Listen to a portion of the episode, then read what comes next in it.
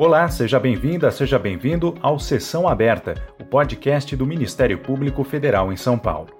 Hoje o programa trata de um novo instrumento para a solução de problemas sem a necessidade de um processo judicial, que muitas vezes dura anos e acaba não gerando um resultado satisfatório. Essa nova possibilidade é o Acordo de Não Persecução Civil. Quem fala com a gente sobre o assunto é o Procurador da República Hélio Telho Correia Filho. Ele atua no MPF em Goiás e foi um dos participantes do ciclo de debates online sobre acordos em tutela coletiva e na regulação que o MPF em São Paulo vem promovendo no YouTube.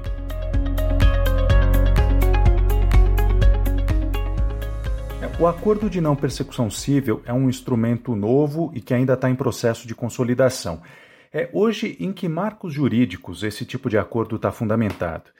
Eu queria que o senhor também explicasse é, que paralelo pode ser feito entre esse tipo de acordo e outros que vêm ganhando espaço na prática jurídica nos últimos anos, como, por exemplo, o acordo de não persecução na esfera penal e também o acordo de leniência. Esses acordos, uh, eles vêm sendo paulatinamente introduzidos no nosso sistema jurídico. Talvez a primeira, a primeira situação de acordo que o nosso, a legislação admite passou a admitir foi o termo de ajustamento de conduta na Lei de Ação Civil Pública, já desde 1984. Então, já permitia que se fizesse um acordo, né, chamado termo de ajustamento de conduta, que evitava o ajuizamento de uma ação civil pública ou colocava fim né, a uma causa que estava em, em, em discussão por meio de uma ação civil pública. É, então, esse foi ali o primeiro então, assim, dentro desse, do âmbito desse, dessa modalidade de direito, que é o direito sancionador, o direito público, né? o, direito que busca a, a tutela de interesses é, meta-individuais, né? interesses que transcendem a, a pessoa individual ali de quem está demandando. Né? Nesse, o que tem de comum nesse, em todos esses casos é que nós estamos fazendo acordo sobre um, um, um, objeto do qual nós não temos disponibilidade, não temos disposição, nós não somos o titular desses direitos, desses interesses, nós somos apenas os defensores deles. Então, talvez por isso que haja ali uma certa controvérsia, uma certa polêmica, porque é, acordos tradicionalmente são feitos ou admitidos é, quando tem como objeto é, bens direitos ou interesses que são disponíveis. Né? O acordo, normalmente, uma, uma, parte cede um pouco, a outra parte cede um, um pouco, para se chegar a um consenso e resolver aquela disputa.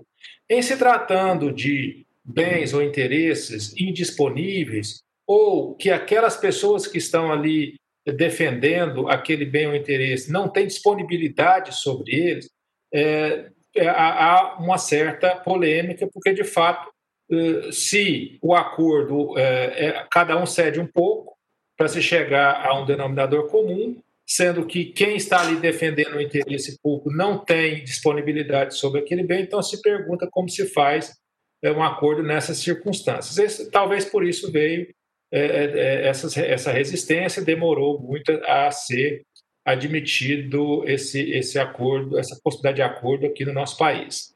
É, nós importamos isso né?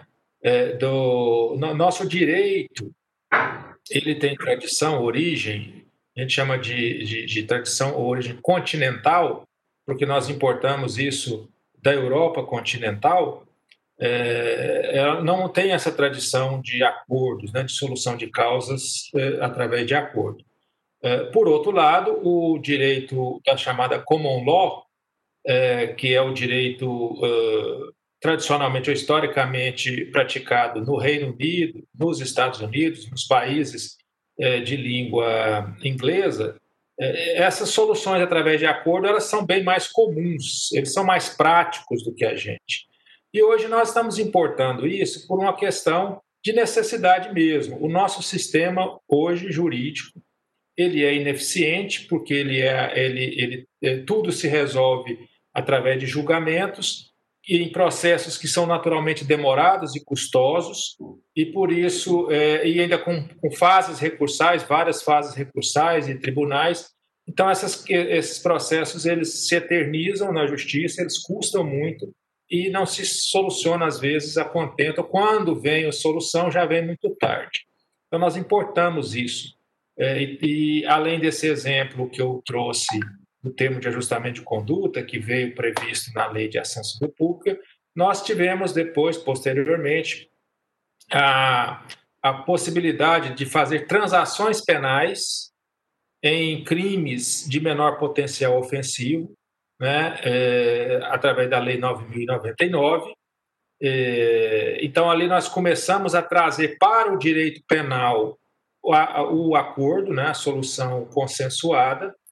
É, posteriormente, nós evoluímos um pouco mais com a Lei das Organizações Criminosas, é, permitindo o chamado acordo de colaboração premiada na área criminal, em que é, o Estado às vezes abria mão de, de processar alguém ou concedia a ele o benefício de uma pena menor ou uma pena menos rigorosa em troca de uma colaboração para desmantelar aquela organização criminosa.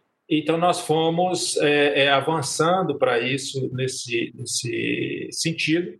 E é, também, na mesma época, a lei uh, anticorrupção trouxe o chamado Acordo de Leniência, uh, que é um acordo de natureza civil uh, e que tem como principal diferenciação do acordo de não persecução criminal a necessidade de que a pessoa que está ali fazendo o acordo ela esteja colaborando com a investigação ela entregue provas, ela, ela, ela confesse fatos, ela, ela, ela entregue é, é, é, é comparsas, né?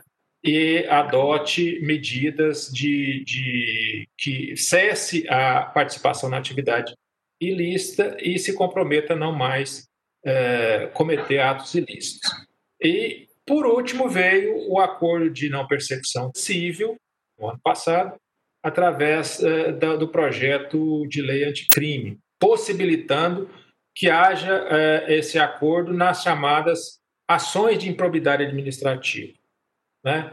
Então, nós tínhamos o termo de ajustamento de conduta para as ações civis públicas, eh, os acordos de leniência né, previstos na lei anticorrupção e agora, agora os acordos de não persecução cíveis.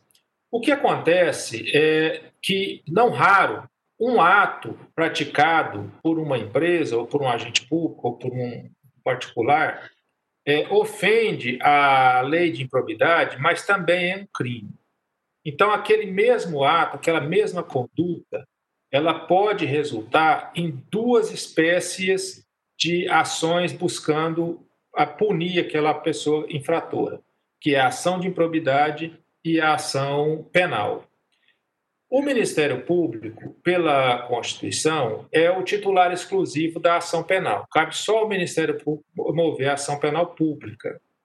É, já a ação de improbidade pode ser proposta tanto pelo Ministério Público quanto pela pessoa jurídica de direito público que foi lesada pelo ato de improbidade administrativa. É, e é, então nós temos uma situação em que, é, não raro, o, o infrator ele quer fazer um acordo para resolver a questão é, criminal, por exemplo, e ele é obrigado a confessar é, e aceitar uma pena, e aquilo ali depois é, pode vir a ser utilizado contra ele num processo civil de improbidade. Daí, então, é que é, a gente vê a possibilidade de celebrar os chamados acordos híbridos em que num acordo só você ele já assume é, ou admite a, a receber sanções, é, tanto é, negocia sanções tanto da, de improbidade administrativa quanto as, as sanções criminais é, e não corre o risco é, ou de, de, de, vir a, a ser é, posteriormente processado com base nas provas que ele entregou, na confissão que ele fez é, fazendo um, o acordo, seja na esfera criminal ou seja na esfera civil. Então, nós temos essa situação aí de, de essa possibilidade de realizar esses, esses chamados acordos híbridos. É, um dos pontos em debate sobre o acordo de não persecução civil é uma possível falta de parâmetros mínimos para a sua aplicação, né, principalmente depois do veto presidencial é, nos trechos do pacote anticrime que definiam alguns desses critérios. É, há de fato essa falta de parâmetros mínimos e mais, isso acaba gerando insegurança jurídica na aplicação desses acordos? Sim, nós hoje nós temos carência de parâmetros. É, a lei que trazia esses parâmetros, né, esses, esses limites, né, o que, que pode ser negociado, o que, que não pode, até, até onde pode se, se ir, até onde não, não se deve ir, é, foi vetado. É certo que o projeto, do modo como ele foi redigido, ah, ele estabelecia parâmetros muito ruins. Então, foi até bom que esses parâmetros eh, tivessem sido vetados, porque permite que cada é, ente, cada órgão legitimado, ele estabeleça parâmetros para serem seguidos por seus membros. É, como eu disse lá no começo, é, está em causa né, bens jurídicos dos quais a gente não tem disponibilidade. Daí a necessidade de termos esses parâmetros para saber até onde a gente pode ir. E a falta de parâmetro legal cabe a cada instituição, no caso específico nosso aqui é o Ministério Público Federal, é, que já está providenciando isso, e os Ministérios Públicos dos Estados, alguns já se adiantaram, já é, é estabeleceram seus parâmetros, é, que vão orientar a atuação individual de cada membro do Ministério Público nos seus casos concretos. Então, é, essa falta de parâmetro, ela, do ponto de vista legal, ela, ela causa, no, no, no primeiro momento, essa, essa certa insegurança, mas uma vez que cada instituição é, estabeleça seus próprios parâmetros, isso vai ser resolvido. É, e esses parâmetros, eles vão desde é, quais as penas que a gente pode eventualmente abrir mão, qual o limite de penas que a gente pode abrir mão, em que, até em que momento pode ser feito o acordo, se, se, apenas antes do ajuizamento da ação, se é depois do ajuizamento da ação, mas antes da, do prazo para a apresentação da defesa, da resposta pelo, pelo acusado, ou se até a sentença, ou se é, depois da sentença também se admite o acordo. Pela lei, hoje, como não tem parâmetro, em tese a gente poderia fazer o acordo até depois que transitasse em julgada a sentença mas a, a, instituição, cada instituição pode definir seus próprios critérios, dizer, olha, ainda que a lei admita acordos depois de uma sentença ou, ou depois que a sentença seja confirmada em segundo grau, nós não vamos fazer, não vamos admitir, não vamos realizar esse acordo, é, porque entendemos que isso não atende ao interesse público. A gente entende, eventualmente, podemos, vamos assim, definir que é, é, se a gente é, permitir, admitir acordo a qualquer tempo, nós vamos estimular o réu tentar se livrar daquele caso até onde ele puder na justiça. Quando ele vê que não tem saída mais, aí ele vai tentar o acordo. Sendo que o objetivo do acordo não é esse. O objetivo do acordo é abreviar a solução da causa. É, então, a gente pode dizer que não vai admitir acordo a partir de uma determinada fase do processo, e isso é discricionário. Cada instituição pode é, a, a, a estabelecer esse, esse critério como achar que atende melhor uh, o interesse público que ela está tutelando. Como também pode dizer, olha, tudo bem, a gente aceita fazer acordo em, em fases mais avançadas do processo, mas nesse, quanto mais demorar fazer o acordo, mais grave vai ser a sanção a ser negociada. Então, quanto antes fizer o acordo, mais, vamos dizer assim, mais barato para o acusado vai ser. Né? Isso para estimular a que ele faça o acordo. Essa possibilidade de celebrar acordo, ela tem a ver com a chamada teoria dos jogos. Né?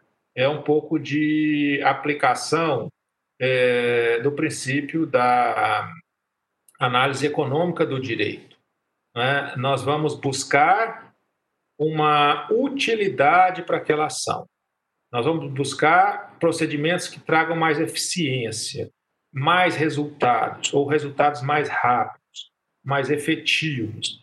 Então, é, dentro desse princípio, a gente pode determinar, como discricionariamente, que o acordo feito antes ele, ele pode ser feito em bases mais favoráveis ao acusado e o acordo feito mas ao final do processo vai ser naturalmente em bases mais difíceis, mais pesadas, mais, mais duras para o acusado. Né? É, é claro que é, não, esse não é o único critério. O critério principal para definir-se é o grau de gravidade da conduta ilícita praticada, mas é, isso como de, para definição inicial de qual seria a sanção mais adequada. Mas essa sanção será tanto mais leve ou tanto mais reduzida quanto mais cedo é, for celebrado o acordo, né? porque o objetivo é você reduzir o número de processos na justiça, é você conseguir um resultado mais rápido e mais efetivo. Então, também não pode ser um acordo de faz de conta, de mentirinha, em que você faz um acordo só para se livrar daquele processo e a, o investigado ali, o processado, não, não, tem, é, não recebe uma pena mais dura, né, mais, mais, mais consentânea com a, a gravidade do ato que ele praticou. Isso não pode ser assim, porque, do contrário, nós estaremos estimulando a impunidade, estimulando a que as pessoas pratiquem atos de improbidade e depois resolvam isso através de um acordo de pai para filho. Assim. Então, daí também a necessidade de que esses parâmetros eles prevejam alguma forma de controle desses acordos, né? alguma forma de, vamos assim dizer, de homologação desses acordos. Seja uma homologação por um órgão colegiado é, dentro da própria instituição, que tem a atribuição de rever a atuação dos, do, dos colegas que atuam em primeira instância, seja através de uma homologação judicial em que um outro órgão vai ali, é, de alguma maneira, analisar se aquele, aquele acordo está dentro de bases mínimas previstas em lei, se não tiver, devolver para que seja refeito e revisto e não aceita aquilo ali. Né? Então, a gente precisa de alguma forma de controle que pode ser estabelecida através dessas regulamentações internas, já que a lei não é muito clara a respeito disso. Uhum. É, se por um lado os parâmetros definidos pelas próprias instituições, como o senhor disse, suprem né, a lacuna da falta de critérios é, que teriam que ser estabelecidos em lei, por outro, isso também não pode ser um fator gerador de insegurança jurídica, uma vez que pode haver, por exemplo, diferença no nível de rigor que cada órgão é, ou instituição adota para celebrar esses acordos? É, nosso país ele é extremamente heterogêneo. As regiões, nós temos regiões pobres, nós temos regiões ricas. Dentro de uma mesma região, nós temos cidades mais ricas, cidades mais pobres, nós temos é, situação, é, uma desigualdade muito grande dentro de todas de todo o país. Então, é, cada instituição dentro da sua área de abrangência vai estabelecer os critérios de acordo com aquilo que ela está trabalhando e vivenciando, né?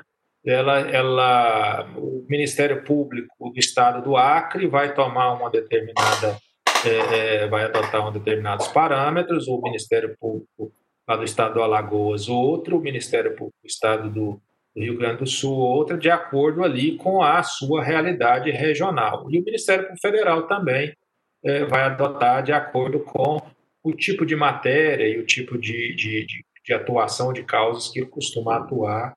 Então, eu acho que isso pode ser, é, ao invés de trazer mais insegurança, ele vai trazer talvez uma conformação maior à realidade de cada situação, né? de, cada, de cada região. Uhum.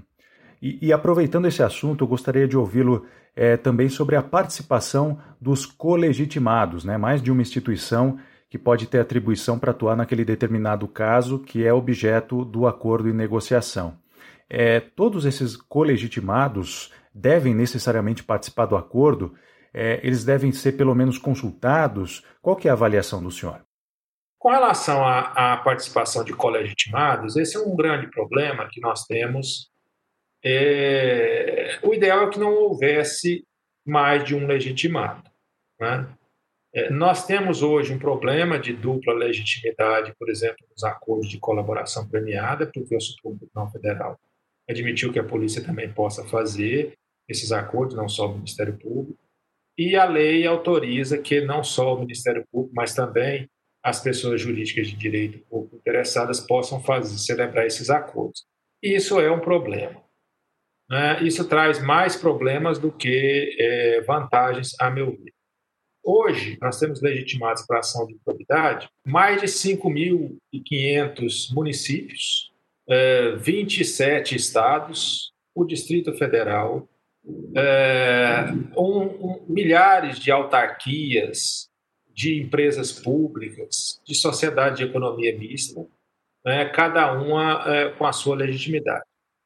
É, e nós temos situações em que, às vezes, a, a pessoa jurídica de direito interessada ela tem uma certa estrutura e uma certa é, institucionalidade que até lhe permitiria fazer acordos sem maiores problemas. Né? É, vamos imaginar que a União, é, estados, assim, talvez tivesse mais é, é, é, condição, até porque tem advocacias públicas estruturadas, é, então, assim, teria uma condição melhor. Mas nós temos prefeituras que não têm advocacia pública, que é, a advocacia é feita através de, de escritórios terceirizados, contratados pelo prefeito sem licitação, é, e que às vezes esse, esse escritório é o mesmo escritório que defende pessoalmente o prefeito, e às vezes aquele ato de improbidade administrativa tem o envolvimento do prefeito, ou tem o envolvimento de um secretário do prefeito, e aí você cria uma situação de conflito de interesses muito forte para esse tipo de situação. O mesmo acontece é, mesmo em âmbito da União, ou âmbito estadual, ou âmbito federal, quando as pessoas envolvidas nos atos de improbidade sejam é, ou o chefe do, do, do, poder, ou um secretário, um ministro, uma pessoa ali é, que está é, numa posição de poder muito grande, isso pode criar, sim, uma, uma, um conflito de interesses e prejudicar essa situação. Além do mais, você cria, né, lembrando que o que eu falei no começo, você tem é, a teoria dos jogos, que é o princípio, um dos princípios que regula esse tipo de acordo, ela, ela basicamente, ela é, cria a seguinte situação: a pessoa ali investigada ou acusada, ela vai analisar, ela vai fazer uma análise de custo-benefício o que é mais benéfico para ela e o que vai ser mais custoso, enfrentar o processo ou é, fazer o acordo. Então, ela vai ali fazer esse tipo de análise.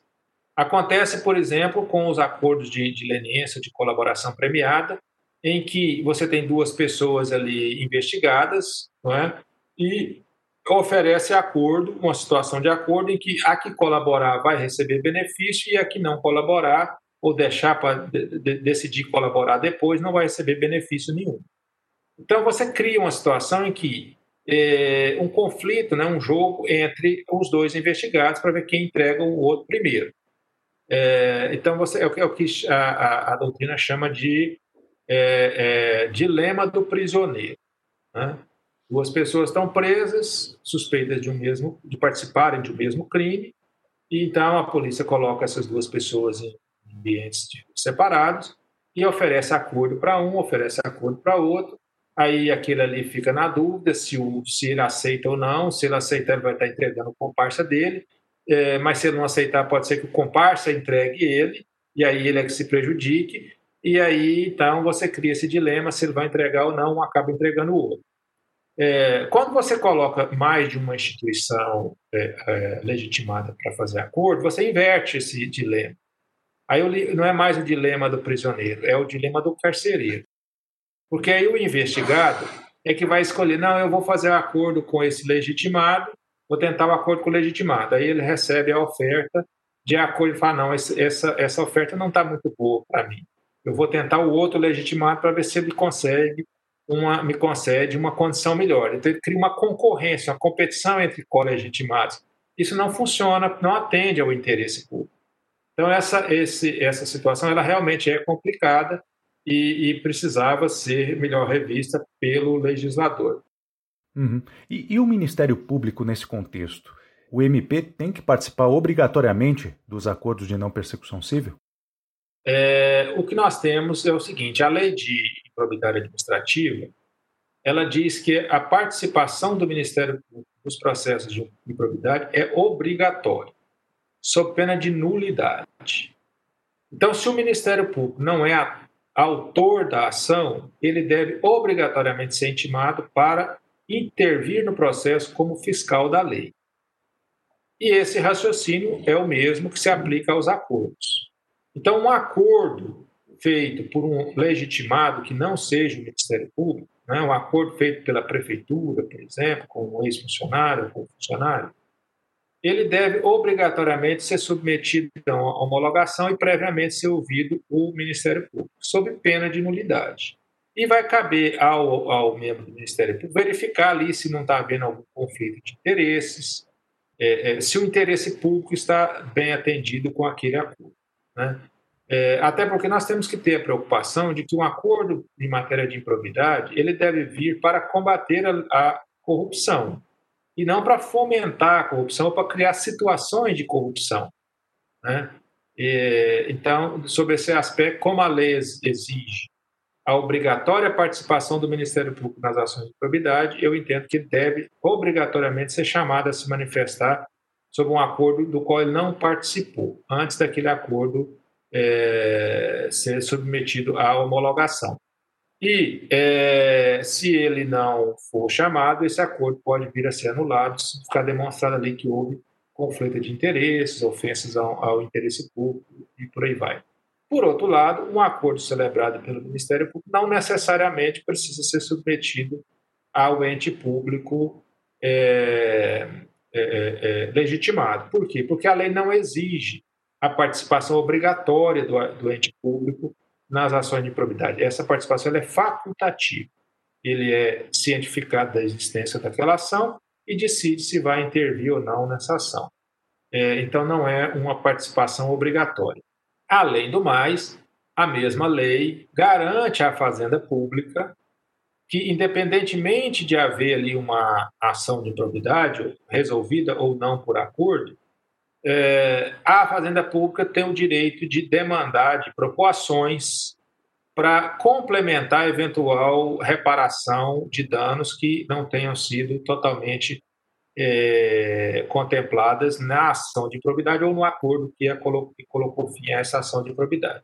Então, você, é, é, o sistema hoje ele já prevê também que haja uma garantia para que a fazenda pública possa é, buscar ali reparação integral do dano se aquele acordo eventualmente não tiver é, alcançado essa finalidade. Essa foi a nossa conversa com o Procurador da República Hélio Telho Correia Filho.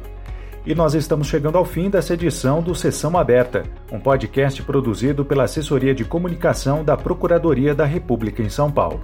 Muito obrigado pela sua companhia e até a próxima edição.